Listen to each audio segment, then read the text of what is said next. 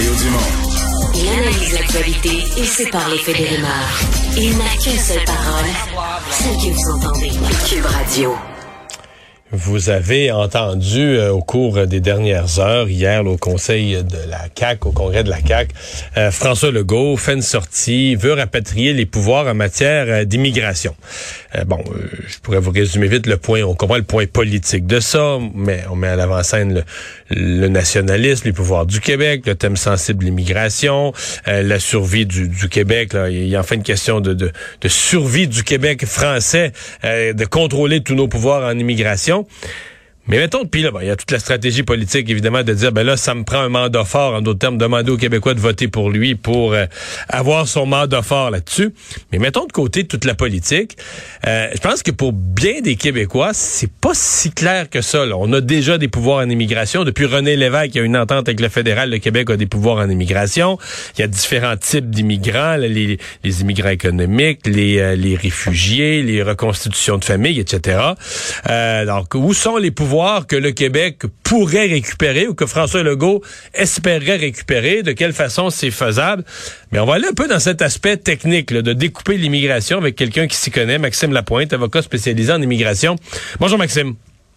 Bonjour, M. Dumont. Bon, euh, d'abord, euh, commençons parce que le Québec contrôle déjà ce qu'on appelle l'immigration économique. depuis, depuis des décennies, le Québec sélectionne cette part-là de son immigration.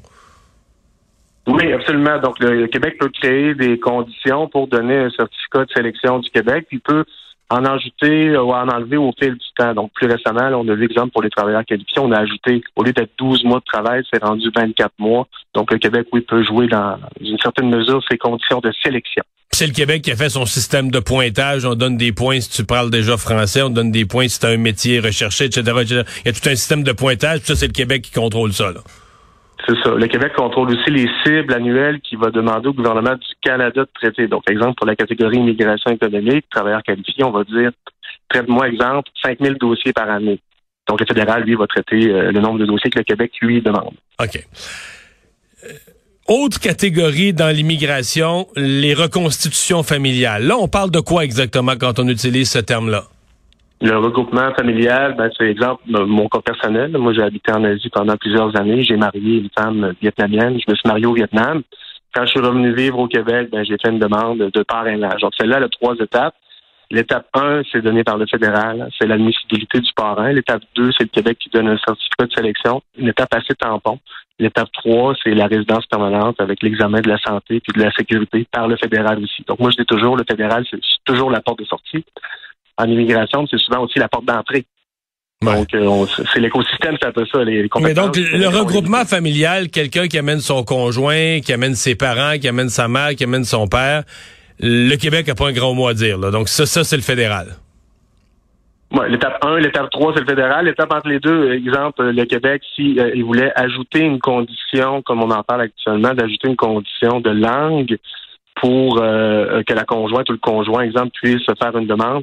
Donc, on est à l'étape entre les deux. Donc, oui, le, au certificat de sélection, je pense que le Québec serait dans sa prérogative d'ajouter une telle condition. Par contre, il y aurait des, rapidement des poursuites judiciaires. J'en ai entendu parler d'ailleurs déjà aujourd'hui. Puis aussi, euh, moi, je pense qu'il y aurait un effet aussi dissuasif. Euh, les gens choisiraient peut-être d'aller vivre ailleurs qu'au Québec avec leur conjointe. Euh, si euh, faut demander un niveau de langue pour déposer. ce qu'il faut comprendre, M. Dumont, c'est que oui, on peut demander, on veut que les gens vivent en français au Québec, euh, mais on n'est pas obligé de l'imposer comme condition d'entrée. Ouais, ils peuvent l'apprendre après. Les euh, l'autre l'autre volet, évidemment, ce sont les demandeurs d'asile, les réfugiés. Ça aussi, c'est fédéral. C'est fédéral. Le Québec, lui, pour les réfugiés, il donne un certificat de sélection du Québec, il offre des services. Hein, donc, euh, tout ce qui est euh, euh, recherche de logement. Et on a j'ai vu aujourd'hui, je faisais une petite recherche avant de vous parler, puis euh, le, fédéral a quand même fait un chèque en 2020 au Québec de 92 millions.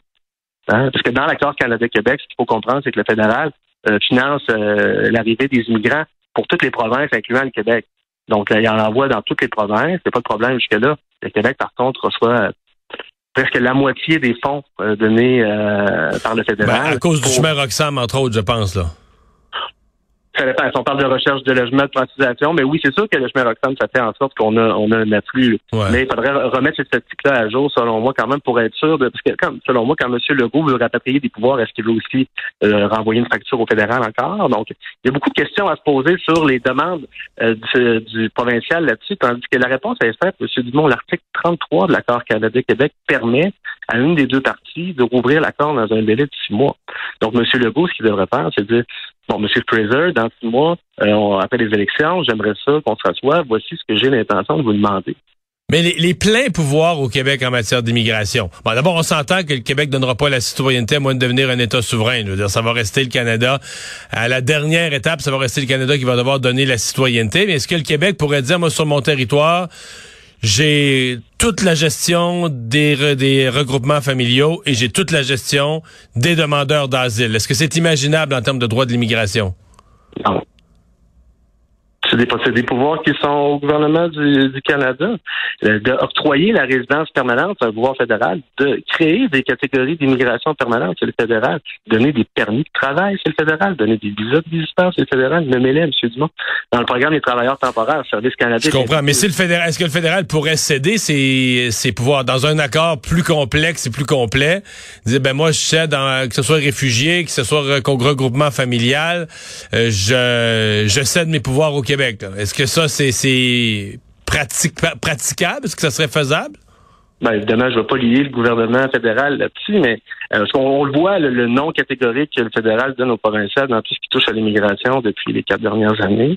Moi, ce que je vous dis, c'est que le mécanisme juridique est prévu à l'article 33 de l'accord Canada-Québec. Dans un délai de six mois, il faut rouvrir l'accord. Et euh, après ça, on fera des demandes, puis on aura des gains ou des pertes. Il y aurait des pertes aussi, parce que le, le Québec reçoit justement beaucoup d'argent du fédéral.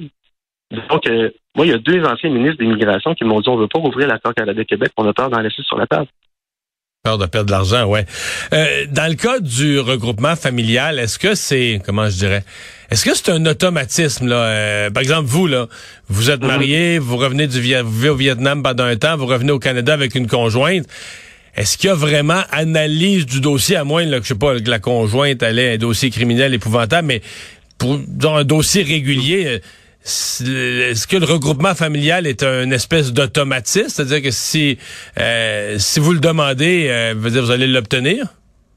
forte chance. Euh, il y a trois autorisations quand même à aller chercher. Il faut comprendre qu'il y en a deux fédérales et une provinciale. Si vous me parlez juste de celle-là du provincial, en fait, ce qu'il faut démontrer, c'est qu'on n'est pas en retard dans un versement de pension alimentaire, mais on a une adresse au Québec. Donc, le Québec, dans cette catégorie-là, actuellement, étend beaucoup. Là. Donc, c'est vraiment l'admissibilité du parrain. Le fédéral l'a approuvé on a une lettre fédérale qu'on met dans le dossier vers le Québec. Le Québec donne un certificat de sélection. Le dossier s'en va en résidence permanente. On regarde l'état de santé, puis euh, les, antécédents judiciaires. Donc, c'est quand même euh, majoritairement géré, oui, par le fédéral. Je pense que le Québec va avoir la compétence pour aller juger euh, l'exemple de certificat de police ou d'une inadmissibilité au Canada pour des raisons médicales. Donc, si le fédéral fait quand même sa job en immigration, euh, je leur laisserai. Hmm.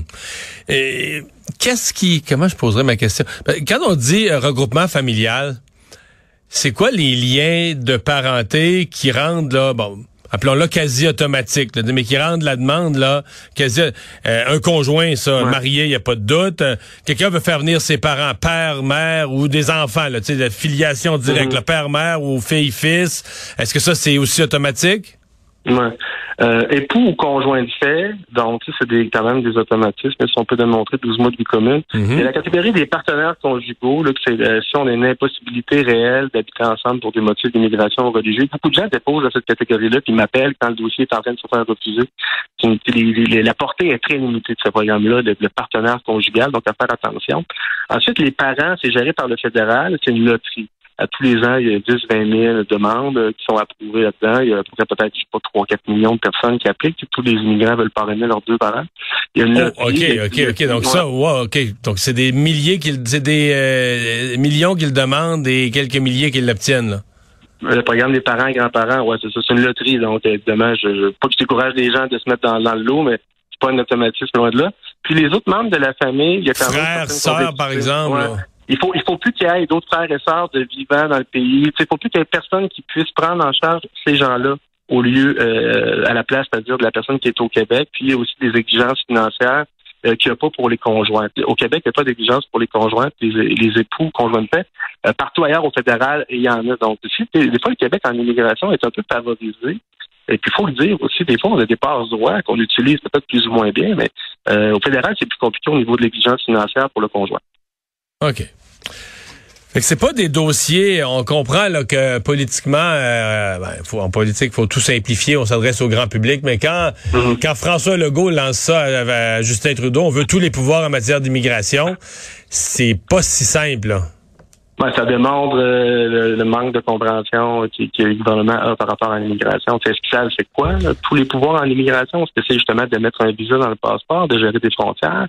Euh, c'est pas si simple que ça. La, mais, pourtant, comme je vous dis, la, la, conclusion, elle est simple. L'accord Canada-Québec, l'article 33, on peut le rouvrir par là. Donc, commençons par invoquer le bon article pour politiquement aller faire nos demandes. Puis ensuite, on gérera nos demandes, puis qu'est-ce qui va en sortir? Peut-être que le fédéral aussi a des choses à reprocher au Québec en matière d'immigration. À suivre. Maxime Lapointe, merci beaucoup. Au revoir. plaisir, merci. Bye bye.